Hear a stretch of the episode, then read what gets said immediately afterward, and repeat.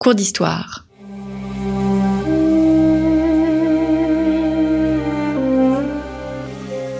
Une émission de la rédaction de Storia Voce.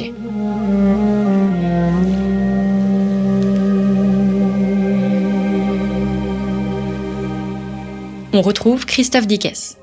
Chers auditeurs, bonjour, merci pour votre fidélité à notre radio. Nous enregistrons cette émission grâce au soutien de plusieurs d'entre vous et nous vous en remercions. N'hésitez pas à porter Storia Voce, à nous aider. La chose est on ne peut plus simple. Rendez-vous dans notre rubrique Soutenez Storia Voce à partir de notre page d'accueil de notre site internet storiavoce.com. Dans cette rubrique, près de 100 ouvrages sont disponibles contre un don, livre de poche, grand format ou bien format de luxe. Il y en a absolument pour toutes les bourses. Nous ne pouvons continuer cette aventure sans ce soutien et nous vous en remercions d'avance.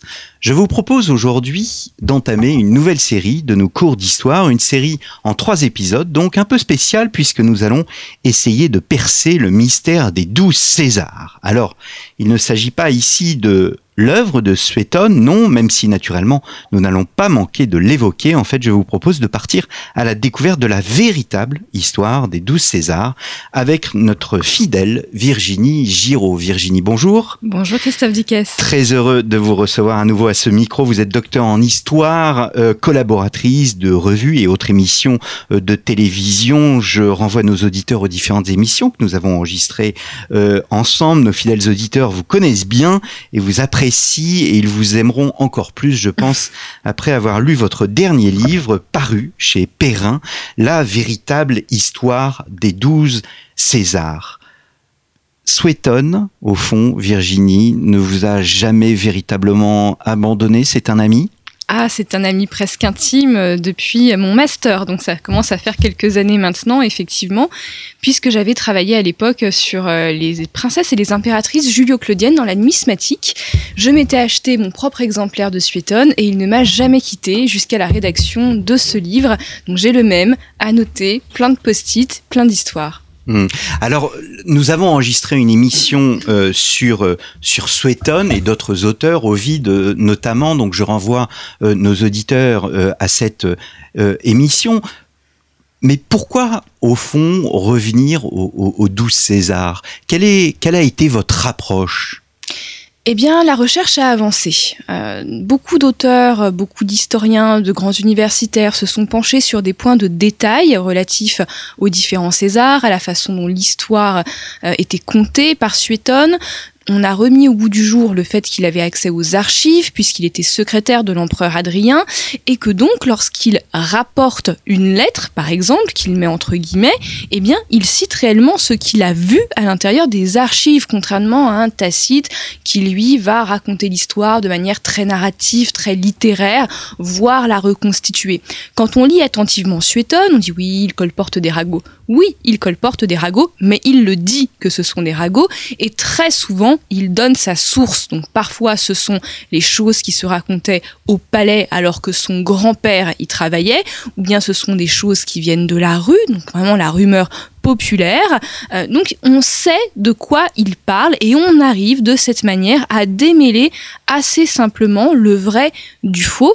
Et par ailleurs, il y a les nouvelles sciences comme les neurosciences qui nous apportent un nouveau regard qui peut être utile pour euh, les Césars puisque ça fait plus de 100 ans qu'on a l'intuition que le pouvoir les a rendus fous. Alors oui, c'est une intuition, mais maintenant qu'on sait que les neurosciences euh, ont prouvé que le pouvoir va modifier les structures cérébrales, va réduire les capacités d'empathie, on commence à comprendre certains actes des Césars qui peuvent nous paraître totalement fous, mais qui s'expliquent très bien aujourd'hui. Au-delà des faits politiques, de l'histoire que l'on a un peu appelée péjorativement l'histoire bataille, vous avez aussi voulu faire des portraits psychologiques? Ah oui, c'était vraiment l'objectif de ce livre. Moi, ce qui m'intéressait, ce sont les hommes. Euh, mes prédécesseurs ont beaucoup travaillé sur les politiciens, les empereurs, les chefs de guerre. Moi, c'est l'homme que je voulais toucher à travers chacun de ces Césars. Et c'est pour ça que j'ai accordé beaucoup de place à leur enfance, à leur adolescence, à leur formation intellectuelle. Et tout cela est possible grâce à Suétone qui donne aussi de la place à cette partie de leur histoire. Hein, il a un côté très, euh, très balsacien, euh, Suétone. Il nous permet vraiment d'avoir une fresque assez complète de ce qui se passe au palais. Et on comprend bien que l'empereur existe au sein d'un système, le système palatial, qu'il n'est pas seul, qu'il y a une cour, qu'il y a une famille, qu'il y a parfois souvent une mère terrible, Livie ou Agrippine la jeune, pour n'en citer que deux, euh, et il y a des luttes de pouvoir permanente. La famille des Julio-Claudiens est aujourd'hui ce qu'on appellerait une famille toxique. En psychologie, ce sont des gens d'une extrême violence, et pas qu'une violence physique, mais une violence psychologique, puisque le but pour chacun d'entre eux, du moins ceux qui le voulaient, hein, c'était d'avoir le pouvoir, et tout était bon pour y parvenir. Mmh. Peu trouve grâce à vos yeux, au fond, euh, mis à part euh, César, Auguste et puis euh, le Vespasien? Ah, alors, effectivement, euh, disons qu'il y a trois hommes de pouvoir, trois conquérants qui sont effectivement Jules César, Auguste et Vespasien. Ce sont des hommes avec des, des étoffes de, de héros politiques, vraiment de, conquérants militaires, de conquérants euh, aussi euh, en termes de stratégie politique. Euh, donc effectivement, j'ai une certaine admiration pour eux. Ce sont des hommes qui ont tout réussi d'une certaine manière. C'est vraiment l'admiration qu'on peut avoir aujourd'hui pour les winners hein, d'une certaine manière.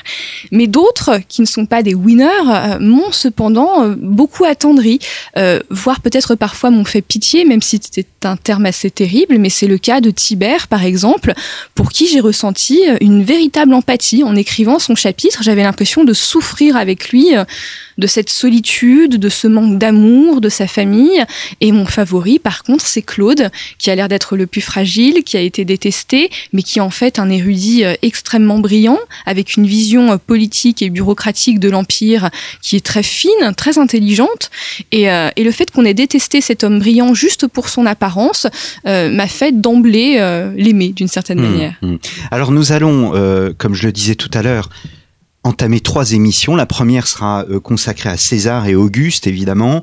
Euh, la seconde à Tibère, Caligula et Claude. Et enfin une dernière aux Flaviens, donc Vespasien, Titus et Domitien.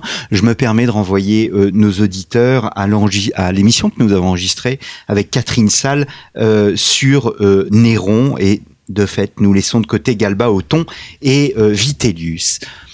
Commençons, euh, Virginie Giraud, avec César. Est-ce que César mérite notre fascination?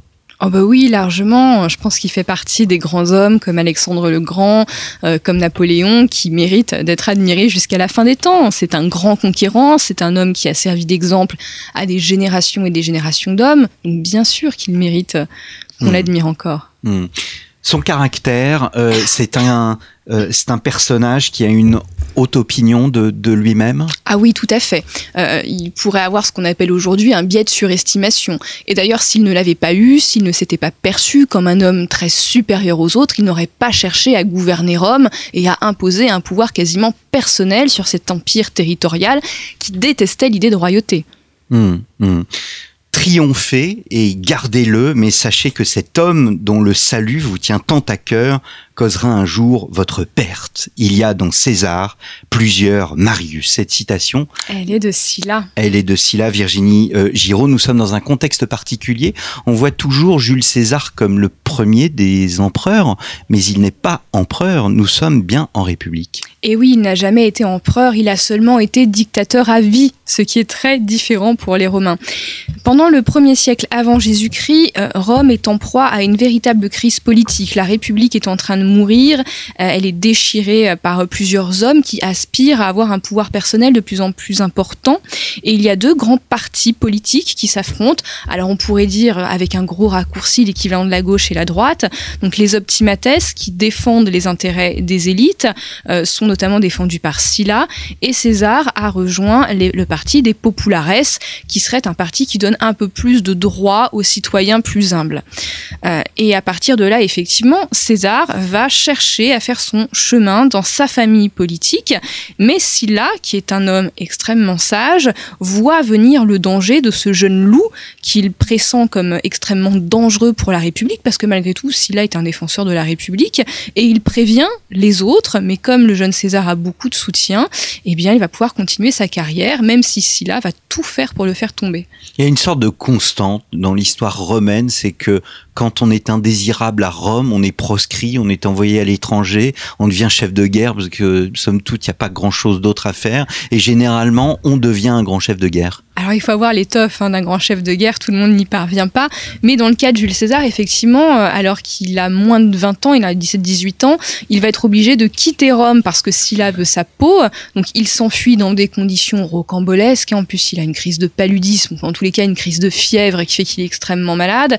Et effectivement, il va rejoindre les armées puisqu'il a une vraie appétence pour la guerre, les armées en Orient. Et là, il va commencer à faire ses premières armes sur le terrain et en diplomatie. Hmm. Chef de guerre, mais aussi euh, grand politicien? Ah oui, bien sûr, c'est un grand politicien. Hein. Il a été formé euh, tout petit dans l'environnement de Marius, qui était euh, un, proche de sa famille. Il rêve de politique, il rêve de guerre, c'est un stratège, il a toujours dix coups d'avance sur, sur les autres, il a une, intelligence extrêmement aiguë. Je pense qu'aujourd'hui, on dirait qu'il est un grand surdoué. Hum, hum. Le premier triumvirat, c'est un des, un des moments clés de, de cette accession au pouvoir alors, ce qu'on appelle le premier triumvirat n'est pas une magistrature, contrairement au second triumvirat qui est officiel. Là, il s'agit d'une alliance de l'ombre euh, où euh, César se rapproche d'amis pour pouvoir, notamment Pompée, hein, pour pouvoir favoriser chacun mmh. leur carrière politique. Ils ont compris qu'ils avaient tout intérêt à s'allier pour éliminer leurs ennemis, et puis quand il ne resterait plus que eux deux, bien là, ils se feraient la guerre. Mmh. Mais on est bien dans un processus. Qu'est-ce que la République, au fond, de, à, à l'époque romaine? On est dans, dans des processus de désignation, des processus sélectifs Alors la res publica, c'est la chose publique, c'est euh, la gestion des affaires de la cité. Seuls les citoyens, donc les hommes nés libres, peuvent participer à la gestion de la cité, mais dans les faits, il y a un système d'élection qui est extrêmement compliqué, avec des groupes qui s'appellent les comices, qui font des élections à différents niveaux, pour élire certains des magistrats qui vont pouvoir les représenter, mais en réalité, les hautes magistratures, celles relatives au Sénat, ne sont accessibles qu'à la classe sociale des sénateurs, la classe sénatoriale qui est l'équivalent de la haute aristocratie. Donc en réalité, Rome est une forme d'oligarchie. Hum, hum le moment important, et d'ailleurs vous le traduisez à travers des petits récits, puisque euh, une des particularités de votre livre, c'est euh, avant et après chaque chapitre, qui sont des chapitres d'histoire, d'historiens, vous euh, souhaitez mettre en avant tel ou tel moment de mhm. l'existence de, de l'empereur ou non, là en l'occurrence de César, du dictateur. Et là, vous avez choisi de prendre le Rubicon. Oui, effectivement, c'est l'introduction euh, d'ouverture euh, du chapitre sur Jules César. Ça fait, euh, ça fait plus de 15 ans que je vis avec les douze Césars, d'une certaine manière, et parfois j'ai une vision très nette de ce qu'ils ont pu vivre, une vision qui s'appuie sur les sources, hein, d'ailleurs, hein, j'invente pas grand-chose. Et effectivement, j'avais envie d'une petite fantaisie dans cet ouvrage, que l'on peut sauter si on n'aime pas ça, d'ailleurs, ça ne nuit pas à la lecture, mais en tous les cas, de petits moments de fiction où je rentre dans la tête de chacun des empereurs. Je ne parle pas la première personne, je me permettrai pas ça. Mais en tous les cas, l'entrée de chapitre César, c'est le moment où il va passer le Rubicon et j'essaye à travers les sources de comprendre ce qu'il a pu ressentir, ce moment décisif de sa carrière. Il sait que s'il franchit le Rubicon, il va lancer la guerre, mais cette guerre, il la veut parce qu'il est déterminé à prendre le pouvoir et il est prêt. Il a gagné la guerre des Gaules, il a toute une armée qui le suit, qui est prêt à tout. Et puis il y a ce jeune pâtre qui arrive, qui est sans doute quelqu'un envoyé par Vénus, enfin du moins c'est comme ça qu'il va l'interpréter, ça se trouve le pâtre n'a jamais existé. Euh, mais en tous les cas, il se dit voilà, c'est le moment, l'histoire se joue maintenant. Mmh. Alors nous allons euh, passer à Auguste, mais peut-être avant de passer euh, à, Auguste, un mot sur la mort qui est bien connu. Mmh. Tout le monde connaît le tout Tucoquéphilie. or, il s'agit absolument pas de son fils. Ah non, non du tout. les historiens qui ont travaillé sur Brutus ont prouvé que Brutus était le fils de Servilia et probablement du mari de Servilia, qu'il était né avant la liaison entre César et Servilia. Donc il n'y a, pas de doute historique là-dessus. Il aurait dit cette phrase en grec, kaisou teknon, toi aussi mon petit, ce qui signifiait qu'il avait à minima un lien de tendresse pour Brutus et qu'il est euh, vraiment malheureux de voir Brutus se retourner contre lui, à moins que, et ça c'est une autre hypothèse, qu'il s'agisse d'une forme de d'imprécation, de, de, maudire en fait euh, Brutus en lui disant toi aussi un jour tu seras assassiné. Hum, hum. ce qui provoque sa chute, c'est euh, et on le voit au fur et à mesure des, des différents portraits que vous faites, c'est à chaque fois évidemment le Sénat. Oui, évidemment, euh, il ne faut pas oublier que euh, ceux qui écrivent l'histoire dans l'Antiquité, les chroniqueurs antiques, sont tous des sénateurs. Et pour eux, un mauvais empereur, un mauvais dictateur, dans le cas de César, c'est un homme qui prend trop de place à lui tout seul. Et effectivement, César a réussi à se faire élire dictateur à vie, parce qu'il va être dictateur quatre fois au total. Ce sont des magistratures exceptionnelles. On pouvait être dictateur. On peut, mais comme voilà, c'est vraiment une magistrature exceptionnelle qui est votée dans un cas de danger pour la patrie où il faut que quelqu'un coordonne l'intégralité de l'empire territorial pour se défendre contre des ennemis. Or là, il parvient à être dictateur à vie, ce qui est quelque chose qui relève de euh, quasiment de la royauté. Et on l'accusait depuis des décennies, Jules César, de vouloir devenir roi de Rome. Et les Romains détestent la royauté, donc il fallait en finir. Et je suis intimement convaincu, après avoir travaillé sur César, que après cette longue ascension vers le pouvoir, il savait qu'il ne pouvait pas aller plus loin et il, a, il avait accepté l'idée de la mort. Et si elle était tragique, c'était mieux pour mmh. marquer la postérité. Alors faisons un peu d'histoire comparative. Euh, César, euh, on va pas dire versus euh, Auguste, mais si on les place en parallèle, qu'est-ce qui les distingue essentiellement? Ce qui les distingue, c'est que Auguste, qui est donc son petit-neveu, son fils adoptif, c'est quelqu'un qui est un grand stratège politique, mais pas un fin stratège militaire. Euh, Auguste, c'est euh, c'est un homme d'intérieur euh, qui est mieux dans une bibliothèque en train de restructurer le Sénat que sur le champ de bataille, un glaive à la main. Il déteste être en extérieur. Aller à la guerre, c'est une horreur pour lui. Le fait quand il est jeune parce qu'il n'a pas le choix. Alors que César, quand, il fallait se déplacer avec l'armée, il cavalait partout avec son cheval. Il, passait à travers les rangs pendant, sur le champ de bataille. Il rattrapait personnellement les déserteurs, il les ramenait sur le champ de bataille euh, par la côte, euh, enfin par, par euh, l'armure, en leur disant si tu retournes pas, c'est moi qui tue de mes propres mains. Enfin, c'est un homme de terrain et c'est un homme politique. Auguste n'est qu'un homme politique. Hum, hum. Vous commencez votre, votre chapitre euh, par une image qui est assez forte. Mais est-ce que c'est l'histoire? Est-ce que c'est la légende? C'est ce que vous allez euh, nous dire. Euh, à 16 ans, on, on, on prend ce qu'on appelle la toche virile. Donc d'abord, qu'est-ce que la toche virile? Et il y a tout un symbole parce que bon, voilà, on, on prend une, une, pièce de tissu autour de soi. Il y a une bande de pourpre qui mhm. s'appelle le laticlave mhm. et le laticlave se découd et tombe par terre. Alors ça, ça ressemble fortement à une légende inventée a posteriori comme les adoraient les Romains, pour expliquer par un signe magique la future prise de pouvoir du jeune Octavien, futur Auguste. Alors la toge virile, donc c'est enfin la toge, la toge des hommes, des citoyens romains, c'est une toge, une pièce de tissu qui est en demi-lune ou rectangulaire selon les modèles, qui fait à peu près 5 mètres de long et dans laquelle on se drape. Donc les, les sénateurs vont souvent au Sénat en portant la toge. C'est un vêtement qui est très lourd, qui est empesé, qui vous oblige à avoir une certaine tenue. Et quand on a porté en reconstitution des toges, on comprend que c'est pas une tenue pour travailler, c'est une tenue pour parader en tant que citoyen. Et quand on est sénateur, donc on appartient à la classe sénatoriale, on porte sur le bord de sa toge une bande pourpre assez large, qui doit faire peut-être 8-10 euh, cm, qui s'appelle le laticlave. Et cette bande est cousue, puisqu'on fait pas deux teintes sur le même tissu, techniquement c'est compliqué. Donc du coup cette bande est cousue, et on raconte que lorsqu'il a pris la toge virile, donc sa toge d'adulte, cette bande s'est décousue et elle est tombée à ses pieds. Et donc, du coup, les personnes qui étaient présentes à cette cérémonie de prise de la toche virile ont dit Ah, mais c'est l'image du Sénat qui tombe aux pieds d'Octave, ça veut dire qu'il va diriger le Sénat. Hmm. Est-ce que quand il accède au pouvoir, il y a une volonté chez lui de venger en quelque sorte César? Quels étaient d'ailleurs ses rapports avec César? Alors, je suis convaincue qu'il n'y a pas de volonté de venger César, mais bel et bien de prendre sa suite. Quand on lit attentivement les sources, qu'on les croise, on commence à saisir quelque chose. Auguste, le petit Octave, a souvent vu son grand-oncle euh, quand il était enfant. Il a souvent entendu parler de politique et parfois il l'a accompagné sur le champ de bataille.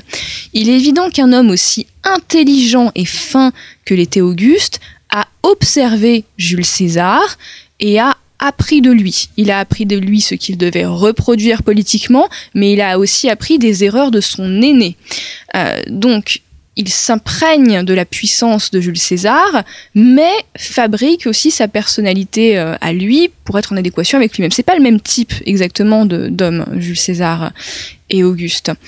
Et euh, non, il n'y a pas de volonté de le venger, il y a une volonté de prendre son héritage, puisque Jules César lui a ouvert la voie euh, du pouvoir personnel. Ça, Auguste, le futur Auguste, en est tout à fait conscient.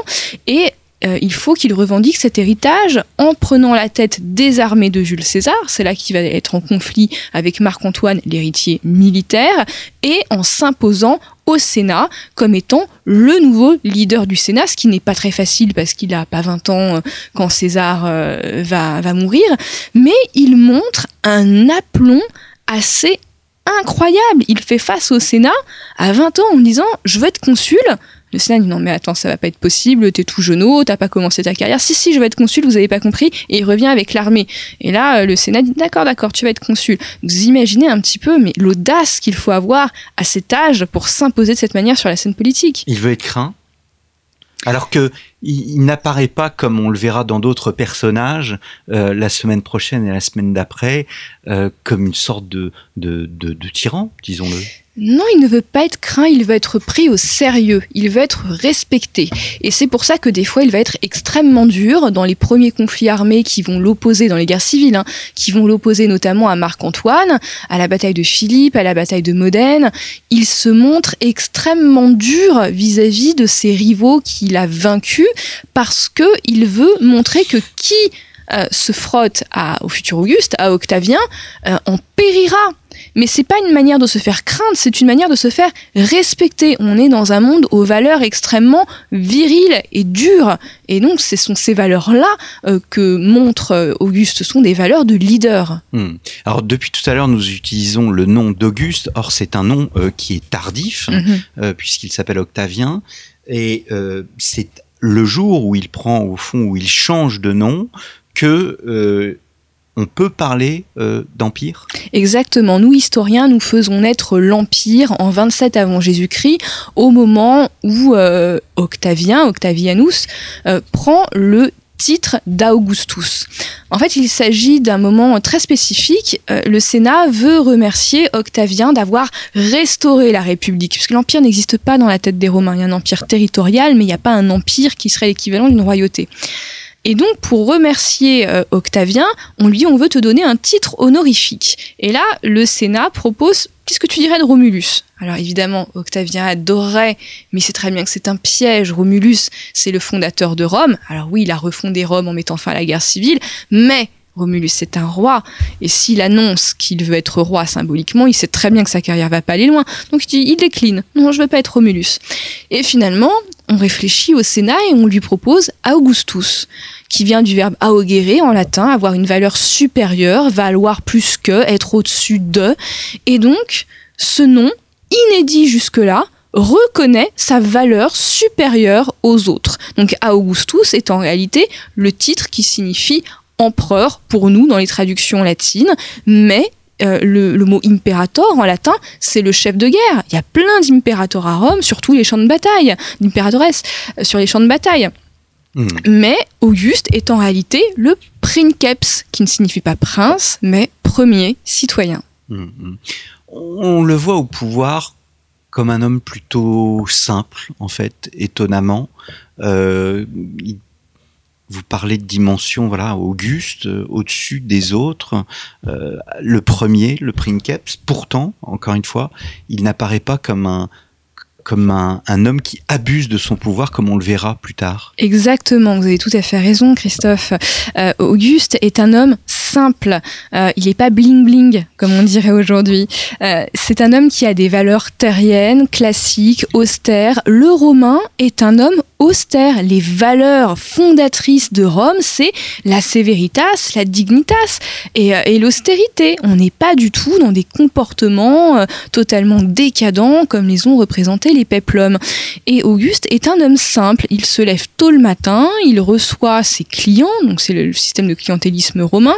Euh, il déjeune frugalement. Quand il a soif, il préfère aller euh, téter un concombre plutôt que d'aller boire du vin. Euh, quand les Romains se plaignent de ne pas avoir assez de vin parce que le commerce est un petit peu bouché, ils disent oh, ça va, c'est bon, il y a des y a y a des fontaines partout dans Rome, vous pouvez boire de l'eau. c'est quelqu'un qui n'est pas du tout dans des comportements extravagant. Euh, son plus grand plaisir pour se délasser quand il est fatigué, c'est de faire une partie de dé avec un enfant. Euh, il n'a même pas de vie sexuelle, même si la série Rome a tenté de lui en donner. Non, c'est vraiment quelqu'un de, très strict. Euh, il oblige sa fille Julie à apprendre à tisser la laine alors que quasiment plus aucune fille n'apprend ça dans la, bonne société. Mais c'est comme ça que vivaient les austères Sabine, donc sa fille fera ça également. C'est un homme qui est connu pour, pour ses valeurs typiquement romaines. Et c'est pour cette raison qu'il meurt dans son lit et c'est pour cette raison, sans aucun doute, qu'il meurt dans son lit, puisqu'il représente ce que doit être l'homme romain, mmh. viril, dur, euh, mais, euh, mais sans excès nul. Mmh. Pas, pas du bris. Mmh. Ce qui ressort à la lecture de votre ouvrage, c'est que euh, et, et, on le verra aussi hein, dans les autres émissions, c'est qu'au fond il y a une, la charge politique et il y a les personnalités. -hmm. Et chez Auguste, on voit qu'il y a une sorte de charge. Vous parliez de valeurs romaines -hmm. qui sont supérieures à la à, à sa personnalité, au fond qu'il respecte. Il est comme ça, je pense qu'il est structuré de cette manière. Auguste est imprégné de valeurs romaines tout en étant convaincu d'être à sa place au sommet de l'État, hein, faut pas exagérer. Euh, mais euh, effectivement, il représente ce que doit être un vrai leader romain et c'est pour ça qu'il est apprécié. D'ailleurs, il respecte ce qu'on a longtemps appelé la diarchie de façade, euh, le fait qu'il laisse sa parole au Sénat. Par exemple, lorsqu'il va restructurer le Sénat, ce qui était quand même un exercice très périlleux, il demande aux sénateurs de se coopter les uns les autres. L'idée est d'assainir la classe sénatoriale pour que les gens soient fiers d'y appartenir. C'est un ressort psychologique très connu en psychologie sociale aujourd'hui. Mais il va pas leur dire c'est moi qui vais sortir les brebis galeuses, c'est vous qui allez vous coopter et dire qui doit sortir. Et les jours de restructuration du Sénat, il arrive au Sénat avec une cuirasse sous sa toche parce qu'il a peur. Mais tout se passe bien parce qu'il manipule tellement bien les gens, il leur donne l'impression de leur laisser le choix que forcément on, on, le respecte ses opinions. Il ne lui arrive jamais rien de mal. Alors génie politique, est-ce que ce génie se retrouve euh, chez son successeur Tibère? C'est ce que nous allons voir la semaine prochaine. Euh, Virginie Giraud, la véritable histoire des douze Césars, c'est le titre de votre ouvrage euh, qui vient de paraître chez Perrin et que je vous conseille, chers auditeurs, merci pour votre fidélité. Je vous donne rendez-vous la semaine prochaine pour un nouveau cours d'histoire.